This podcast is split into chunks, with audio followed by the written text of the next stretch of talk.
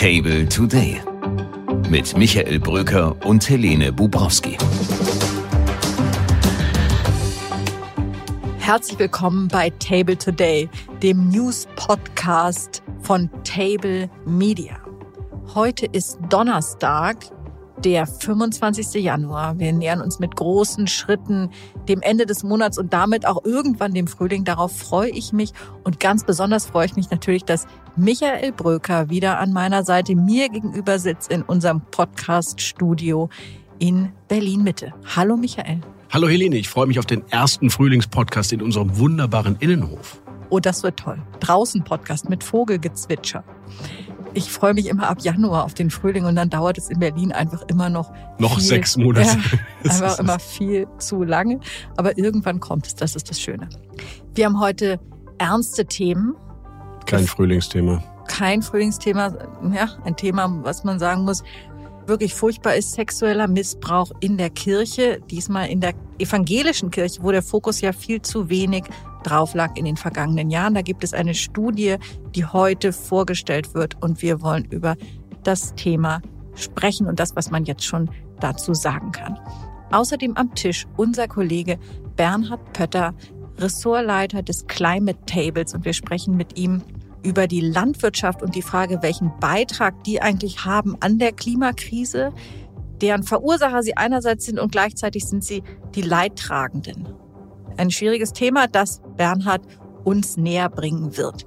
Am Ende haben wir noch einen Nachtisch und der ist wirklich schön. Er hat damit zu tun, dass Deutschland die Chance hat, nach Jahrzehnten wieder Oscar-Gewinner zu sein. Wir sind Oscar. Vielleicht ist es bald soweit.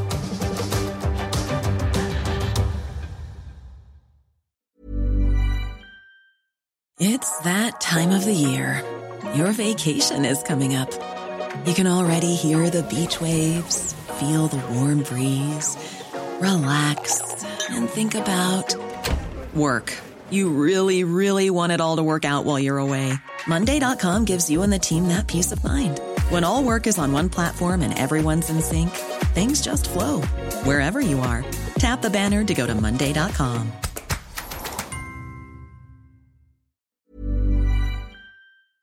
Michael, Los geht es mit der Kirche, ein schwieriges Thema für uns beide gläubige Menschen. Ja, du bist ja eigentlich eine Ungläubige, weil evangelisch ich als rheinischer Katholik echt gläubig, aber ja, von mir aus rechtgläubig. Rechtgläubig und echtgläubig. Ja, ich bin aus deiner Sicht ja eine Ketzerin, aber ich kann nur sagen, ich bin ja in Hamburg aufgewachsen und ich kann mich erinnern, wirklich in der ersten Klasse damals wurden wir gefragt, wer ist evangelisch? Und tatsächlich war es damals so, von 29 Kindern meldeten sich 28 und waren evangelisch. Und dann meldete sich ein Mädchen, die war katholisch. Und das fanden alle ganz bizarr. Aber wirklich erstaunlich, heute kaum noch vorstellbar, eine Kirchenzugehörigkeitsquote von 100 Prozent. Das gibt's sicherlich auch heute in Hamburg nicht mehr und in Berlin sowieso nicht.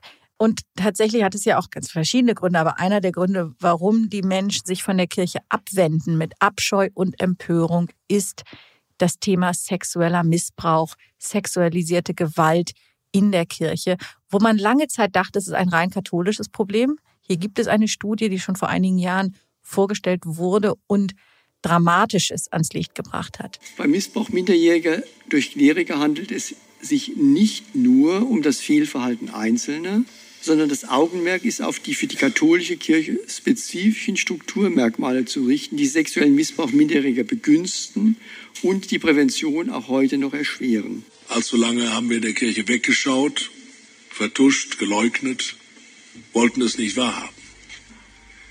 Für alles Versagen und für allen Schmerz muss ich, auch als Vorsitzender der Bischofskonferenz, um Entschuldigung bitten und ich tue es auch ganz persönlich.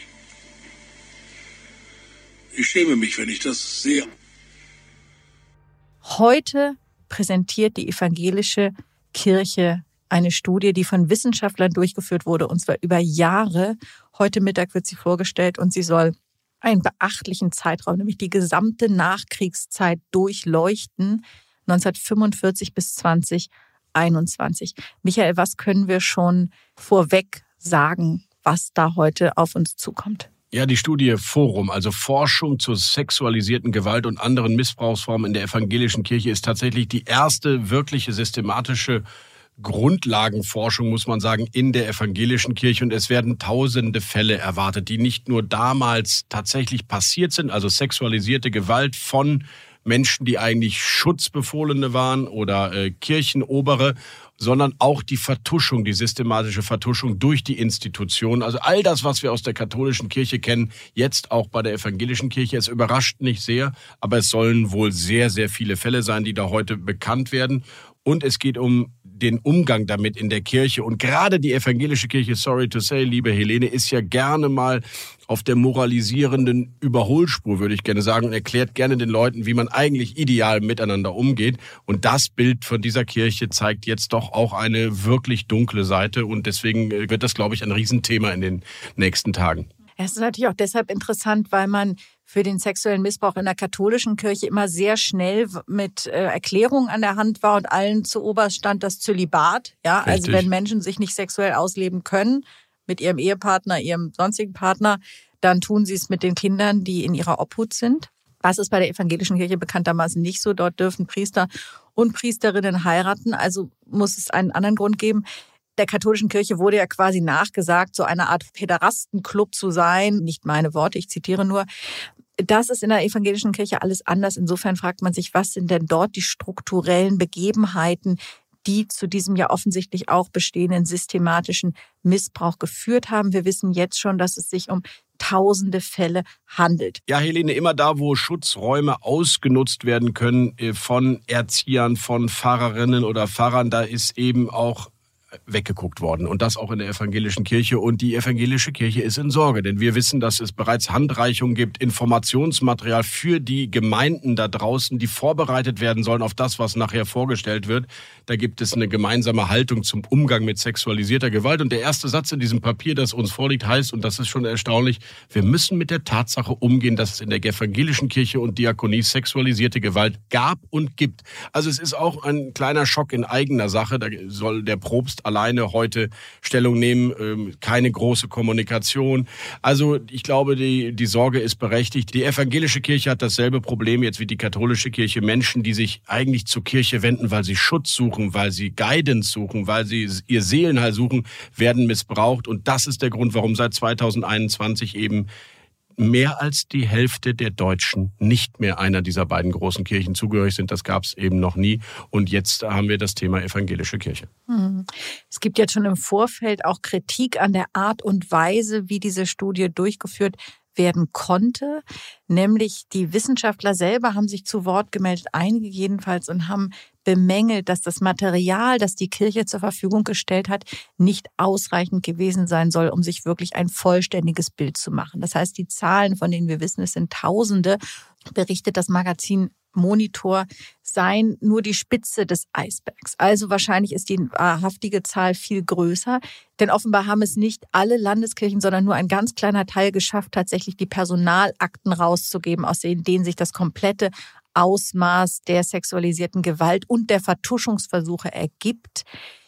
In den meisten Fällen wurden nur Disziplinarakten zur Verfügung gestellt und dort befindet sich insbesondere das Vertuschungsproblem in der Regel nicht, weil in diesen Fällen eben gar kein Disziplinarverfahren durchgeführt wurde. So kommt die Kritik schon im Vorfeld. Man habe gar nicht alles untersuchen können, was es gegeben hat, weil die Kirche, und da angeblich hat es mit personellen Engpässen zu tun, nicht in der Lage war, das vollständige Material zur Verfügung zu stellen. Das eine ist die Studie und die ist unabhängig und interdisziplinär angelegt. Das ist wichtig zu wissen. Da waren mehrere Hochschulen dabei, die Hochschule Hannover, Münster, die FU in Berlin, die Bergische Universität in Wuppertal und verschiedene Disziplinen. Das heißt, die Studie ist unabhängig und breit angelegt. Jetzt kommt es darauf an, wie die Kirche damit umgeht. Und wer nach Köln schaut, wo immer noch ein Herr Wölki an der Spitze steht, der bei mancher Vertuschung in den vergangenen Jahren offenbar eine führende Rolle gespielt haben soll, der weiß, dass der Umgang mit diesen schlimmen Taten manchmal mindestens so schlimm ist wie das, was die Menschen und die Betroffenen und Angehörigen erlebt haben. Denn die wollen ja, dass wenigstens Reue erkennbar ist. Und wenn sie nicht erkennbar ist, werden solche traumatisierten Menschen und ihre Angehörige später eben nochmal hm. traumatisiert. Ich habe ja im vergangenen Jahr ein Buch geschrieben über Fehlerkultur und habe dort auch mit Kirchenvertretern gesprochen über die Frage, wie geht man eigentlich mit Fehlern um. Und äh, da war mein Fazit und daraufhin haben sich verschiedene kirchenaffine Menschen bei mir gemeldet. Mein Fazit war, von der Kirche kann man tatsächlich nicht lernen, wie man Aufarbeitung in eigener Sache gut macht. Es ist interessant, dass ausgerechnet diejenigen, die wissen, was äh, dogmatisch für alle Menschen die ideale Umgangs- und Verhaltensweise wäre, sich meistens selbst nicht daran halten, was sie sonst predigen. Aber das erleben wir nicht nur in der Kirche, das soll es ja auch in der Politik geben. Hm. Im Journalismus zum Glück nicht. Bei uns nicht, Michael.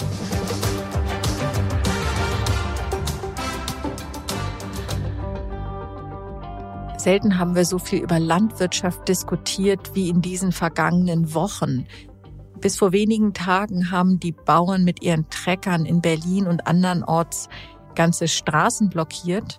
Jetzt findet in Berlin gerade die Grüne Woche statt, eine der größten Landwirtschaftsmessen der Welt. Die Landwirtschaft ist wichtig natürlich für unsere eigene Ernährung und Versorgungssicherheit. Gleichzeitig ist sie klimapolitisch eine Herausforderung, weil es für einen beträchtlichen Anteil der Emissionen auch verantwortlich ist und gleichzeitig natürlich auch unter den Folgen des Klimawandels leidet. Darüber wollen wir heute sprechen mit meinem Kollegen Bernhard Pötter. Er ist Ressortleiter des Climate Tables hier bei uns bei Table Media. Hallo Bernhard. Hallo Elena, guten Morgen bis zu diesem Sonntag läuft noch in Berlin die Grüne Woche. Da kann man schöne Blumen und Kühe anschauen. Das hat eine alte Tradition, gibt es schon seit fast 100 Jahren. Wie sinnvoll ist sowas heute eigentlich noch? Ich finde das eine sehr sinnvolle Veranstaltung. Städter wie ich äh, können da mal hingehen und ihren Kindern zeigen, wie Kühe aussehen und wo die Blumen herkommen. Die Landwirtschaft zeigt, äh, wie sieht es bei uns aus. Manches ist natürlich ein bisschen auf Hochglanz getrimmt, aber äh, ich finde überhaupt, dass es so einen Ort gibt, wo man zusammenkommt und darüber spricht, Wunderbar. Und es wird ja sehr viel diskutiert in alle möglichen Richtungen. Ja, du hast recht. Die Stadtkinder haben da wirklich Nachholbedarf. Ich erinnere mich an ein Mädchen, die mir kürzlich erklärte, dass Pommes auf dem Baum wachsen. Ja, da das Kühe nicht lila sind und solche Sachen. ja, ja, genau. Also denen empfehlen wir allen noch trotz des Streiks einen Ausflug zur Grünen Woche. Jetzt gibt es ja diese Gleichzeitigkeit ähm, oder sagen wir mal den schnellen Ablauf von den Bauernprotesten, die in der vergangenen Woche noch Berlin und das ganze Land in Teilen lahmgelegt haben. Ähm, jetzt geht es um die Landwirtschaft auf der Grünen Woche und natürlich auch die Chancen und auch Probleme dort der Bauern. Wie bringt man das zusammen? Wie bewertest du das? Es gab die Bauernproteste und es gibt traditionell ja immer die große Agrardemo der Bio-Seite sozusagen während der Landwirtschaft. Also alle kommen her und sagen, was sie wollen. Und ich finde auch, die Bauern haben hier das Recht zu protestieren. Also auch die Bauern, die vorher da waren. Denn diese Nummer mit dem Agrardiesel, das war halt wieder so eine ganz kurzfristige, aus der Not geboren, wir müssen bei euch kürzen Geschichte. Und, äh, Hauruck-Aktion. Ja, genau, eine Hauruck-Aktion aus finanzieller Sicht. Und was fehlt äh, und was die Bauern zu Recht einklagen, ist, wo ist denn mal die mittel- und die langfristige Perspektive? Und es gab ja damals 1920 die Zukunftskommission Landwirtschaft nach den letzten großen Protesten und daraus ist nichts geworden. Du sagst, der Protest, dass die äh, Subvention für den Agrardiesel schrittweise weggenommen wird, ist im Grunde nur der Auslöser. Eigentlich fehlt ihnen die langfristige Perspektive, wie die Landwirtschaft in diesen Zeiten der europäischen Agrarpolitik und so weiter überhaupt noch in Deutschland Bestand haben kann. Habe ich dich richtig verstanden? Man sieht einfach, dass wie auch in anderen Bereichen hier ein System, was die letzten 50 Jahre funktioniert hat, an ein Ende kommt oder an seine Grenzen Wa kommt. Warum? Weil es so eingerichtet ist, als gäbe es keine ökologischen Grenzen. Es gibt diesen Begriff der planetaren Grenzen, die zum Beispiel im Klimasystem, aber eben auch im Biodiversitätssystem, also bei der Artenvielfalt, da sind, mit denen man arbeiten muss, wenn man die Grundlagen erhalten will. Und auch das Landwirtschaftssystem ist so angelegt, also die industrielle Landwirtschaft, die wir in der EU haben, die sehr erfolgreich ist bei der Produktion von Masse und auch von Klasse, muss man sagen, aber die halt mit den Böden schlecht umgeht, die beim Dünger äh, übertreibt, beim Einsatz von Pestiziden und all das. Das heißt, sie arbeitet nicht mit dem, was es gibt, sondern sie arbeitet mit der Substanz. Und das kommt an ein Ende. Die Bauern sind ja die Ersten, die die Probleme sehen. Also wir hatten jetzt viele Dürresommer, wir hatten gerade Überschwemmungen, wir haben ein großes Problem beim Thema Artensterben. Mhm. Die industrielle Landwirtschaft ist einer der Ursachen dafür, dass wir so einen massiven Rückgang bei der Artenvielfalt haben. Und dann sagt man immer, naja, es geht nicht um so ein paar Bienen und Fliegen, sondern es geht tatsächlich um das Netz, auf dem ja auch die Bauern arbeiten, mit dem die Bauern arbeiten, mit dem die Landwirtschaft arbeitet. Also wie kommt man da zu einem Umbau? Interessanterweise sind ja die Bauern deswegen zugleich Verursacher der Probleme und Leidtragende, weil natürlich die landwirtschaftlichen Emissionen schon einen beträchtlichen Anteil an den Treibhausgasen insgesamt einnehmen. Hast du ein paar Zahlen für uns? Ja, also gerade wenn man es auf das Thema äh, Klima- oder Treibhausgase bezieht, was ja eines der großen Probleme ist, gibt es äh, sozusagen verschiedene Zahlen. Also für Deutschland sind es etwa acht bis neun Prozent der Treibhausgase, die aus der Landwirtschaft kommen. Was zählt da alles dazu? Da zählt, äh, das ist eine gute Frage, weil wie immer, was man zählt oder wie man rechnet, ist die Frage, was kommt hinten bei raus. Da zählt dazu äh, einfach der berühmte Agrardiesel, also der Verbrauch von fossilen Brennstoffen, aber vor allem auch der Ausstoß über Dünger, über also bei der Produktion und dem Einsatz von Dünger, von Pestiziden, aber auch zum Beispiel Methan aus der Viehhaltung. Das sind alles Treibhausgase, die entstehen. Wenn man das zusammenrechnet, ist nicht alles CO2, äh, viele sind andere Gase, aber wenn man zusammenrechnet, kommt man etwa auf 7, 8 Prozent. In Deutschland, international deutlich mehr. Mhm. Ähm, international kommt man eben auf 15 bis, also der Weltklimarat IPCC rechnet mit 23 Prozent weltweit. Da ist nämlich international die Waldvernichtung drin. Mhm. Also die Entwaldung, Amazonas, Kongo und so. Das ist fast ein Viertel der globalen Treibhausgase kommen aus dem Landwirtschaft und Forst- und Lebensmittelbereich, um es mal ganz groß zu sagen. Was kann man der Landwirtschaft anbieten? Also was ja im Gespräch ist und teilweise schon praktiziert wird, ist die Stilllegung von Flächen, was aber vielen Bauern gar nicht so gut gefällt, weil die natürlich nicht das Selbstverständnis haben, Geld dafür beziehen zu wollen, dass sie nichts tun, sondern sie wollen die Versorger, die Ernährer des Landes sein. Ich glaube, auch da muss man wieder unterscheiden. Reden wir von der deutschen, also die, die deutsche ist ja hauptsächlich in der EU-Debatte. Ne? Also fast alles läuft es über die europäische Agrarpolitik. Da gibt es schon Ansätze, dass man sagt, bisher wurde Fläche bezahlt, also die Bewirtschaftung von Flächen. Je größer dein Hof war, desto mehr Geld hast du bekommen. Da gibt es Ansätze zu sagen, wir zahlen auch anderes, das sogenannte Greening, wir zahlen für eben Stilllegung, aber auch für äh, zum Beispiel irgendwelche Blühstreifen, wo halt Insekten wieder leben können, für die ganze Debatte ums Tierwohl. Also es gibt so einzelne Sachen. Aber also man muss auch die weltweiten, die großen Zusammenhänge sehen. Und da ist eben so, dass wir ein System haben, in dem Landwirtschaft international organisiert ist und in dem viele von den Problemen, die in anderen Ländern sind, bei uns entstehen. Also die Entwaldung am Amazonas und auch zum Beispiel in Indonesien passiert eben durch die große Nachfrage der Industrieländer nach Soja für die Fleischindustrie mhm. oder auch nach Palmöl. Das heißt, wenn man darüber redet, redet man sofort über globale. Man redet über Handelsketten, man redet über Handelspolitik. Es gibt durchaus Ansätze da international. Also es gab 22 die COP15 bei der Biodiversität, wo wir beschlossen haben, dass bis 2030 30 Prozent der Weltfläche als Schutzgebiete gelten sollten. Also das ist ein Ansatz und das ist jetzt auch bei den Klimaverhandlungen durchaus übernommen worden. Also das Thema wandert auch in diese internationalen Verhandlungen und von da oben muss es dann sozusagen runter auf die dann im Fall auch die EU-Agrarpolitik kommen. Mhm. Bleiben wir noch mal einen Moment in Deutschland bei den Mooren, was ja ein Thema ist, das viele nicht so ernst nehmen, was aber für den CO2-Ausstoß extrem relevant ist. Ja, die Moore sind eine sehr interessante Geschichte. Also man muss ja dazu sagen, ganz Norddeutschland ist praktisch ein Entwässer des Moor, um es mal ganz grob und allgemein zu sagen. Sehr viel der deutschen Weidefläche waren eigentlich Moorstandorte. Die sind dann über die letzten Jahrhunderte entwässert worden. Jeder kennt die Geschichte von Brandenburg und Friedrich dem Großen, der Brandenburg trockengelegt hat. Das Problem dabei ist, dass wenn Moorflächen trocken fallen, dann gasen sie eben sehr große Mengen von Treibhausgasen, vor allem CO2 aus. Nur, ich glaube, acht Prozent der landwirtschaftlichen Fläche in Deutschland sind überhaupt trockengelegte Moore. Die machen aber 40 Prozent der Treibhausgase aus, die aus der Landwirtschaft kommen. Weil das CO2 aus dem Boden nach wie vor rauskommt. Und weil es im Vergleich zu dem, äh, also es ist eine kleine Fläche, die aber sehr hohe Treibhausgasemissionen hat. Also in Mecklenburg-Vorpommern zum Beispiel sind tatsächlich die Emissionen aus den Mooren mit 30 Prozent der größte Anteil an Treibhausgasen, die Mecklenburg-Vorpommern überhaupt emittiert. Das ist relativ einfach umzudrehen, indem man die Moore wieder bewässert, also wieder voll Wasser stehen lässt. Das Problem dabei ist natürlich, dass man sie dann nicht mehr so benutzen kann, wie man sie jetzt äh, nutzt. Du kannst keine Kuh auf eine Weide treiben, die halt im Wasser steht. Mit nassen Füßen. Mhm. Genau. Also da gehen Wasserbüffel vielleicht. Mhm. ja, gibt's auch die Ideen. Da kann man die ähm, essen. Die Geben kann man die essen. Milch. Ja, ja, klar. Also es gibt durchaus Ideen, es gibt auch Ideen, da sozusagen eine Art Schilf zu pflanzen, das für Dämmmaterial zu nutzen und so. Und das Problem ist aber wie immer Geld. Steffi Lemke hatte äh, vier Milliarden bekommen für Nature-Based Solution heißt das, also naturnahe Lösungen beim Thema Klima. Davon sind jetzt in der Runde, so wie bei dem Agrardiesel, sind ihr anderthalb Milliarden gestrichen worden. Wenn man das jetzt alles zusammennimmt, würde man sagen, den besten Beitrag für die Klimapolitik könnte die Landwirtschaft leisten, indem sie Flächen stilllegt, indem sie Blühstreifen ausweist, indem sie Moore wieder bewässert.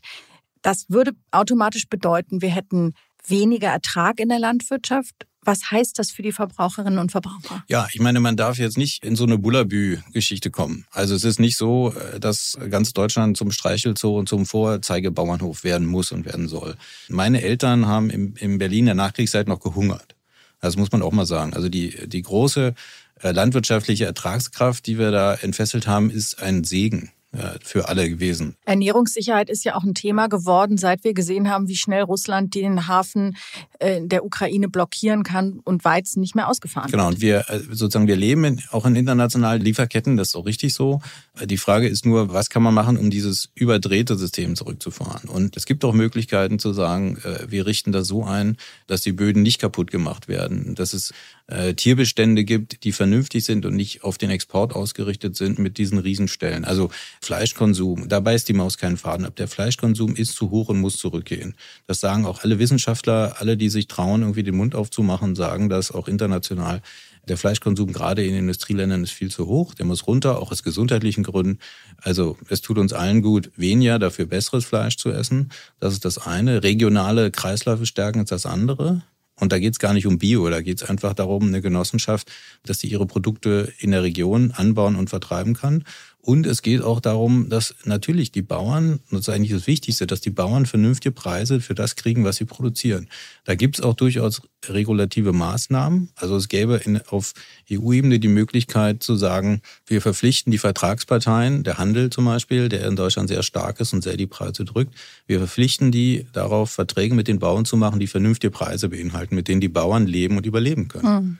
Ja, da gibt's natürlich sofort die Klage, das wird alles so teuer. Und dann stellt man häufig in Deutschland fest, dass die Menschen wahnsinnig teure Küchen haben und ganz billiges Fleisch in ihren total teuren Pfannen braten. Also ein erstaunlicher Befund, der in anderen europäischen Ländern, Frankreich zum Beispiel, häufig wirklich andersrum ist. Ziemlich schäbige Küchen und wirklich teure Produkte.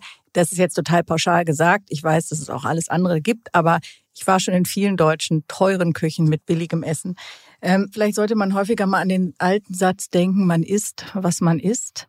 Besser kaufen, weniger Fleisch essen. Das ist natürlich ein politisch total heikles Thema. Die Grünen haben damit schlechte Erfahrungen gemacht mit der dem Veggie Rat, Day. der ja. Veggie Day von 2013, der sie vorübergehend dazu gebracht hat, sich gar nicht mehr zu trauen, über dieses Thema überhaupt noch zu reden. Äh, gut, dass du darauf verwiesen hast, dass das durchaus auch ein wissenschaftlicher Befund ist. Absolut. Am Ende sind wir alle für uns selbst verantwortlich in diesem freien Land, müssen dann aber auch die Verantwortung dafür tragen, was dabei rauskommt. Und das hast du, lieber Bernhard, heute hier sehr eindrücklich äh, beschrieben. Vielen Dank, dass du bei uns am Tisch warst. Sehr gerne.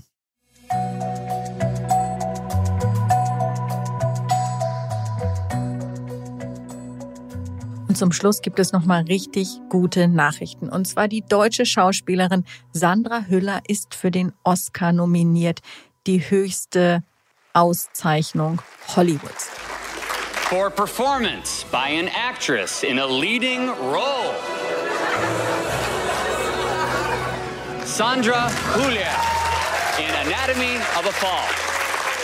Der Preis wird erst in der Nacht vom 10. auf den 11. März verliehen. So lange müssen wir noch zittern, so lange muss Sandra Höhler noch zittern, deren Fan ich spätestens geworden bin, als sie die Hauptrolle in Toni Erdmann gespielt hat. Ein wirklich großartiger Film, schreiend, komisch, auch ein bisschen traurig über eine Unternehmensberaterin und ihren Vater. Und wirklich die lustigste Szene ist, als sie zu einer Nacktparty einlädt bei sich zu Hause. Ist mehr so eine spontane Idee und ihr, ihr Chef steht vor der Tür nackt mit einer Bierkiste vor dem Bauch. Es ist wirklich sehr, sehr lustig.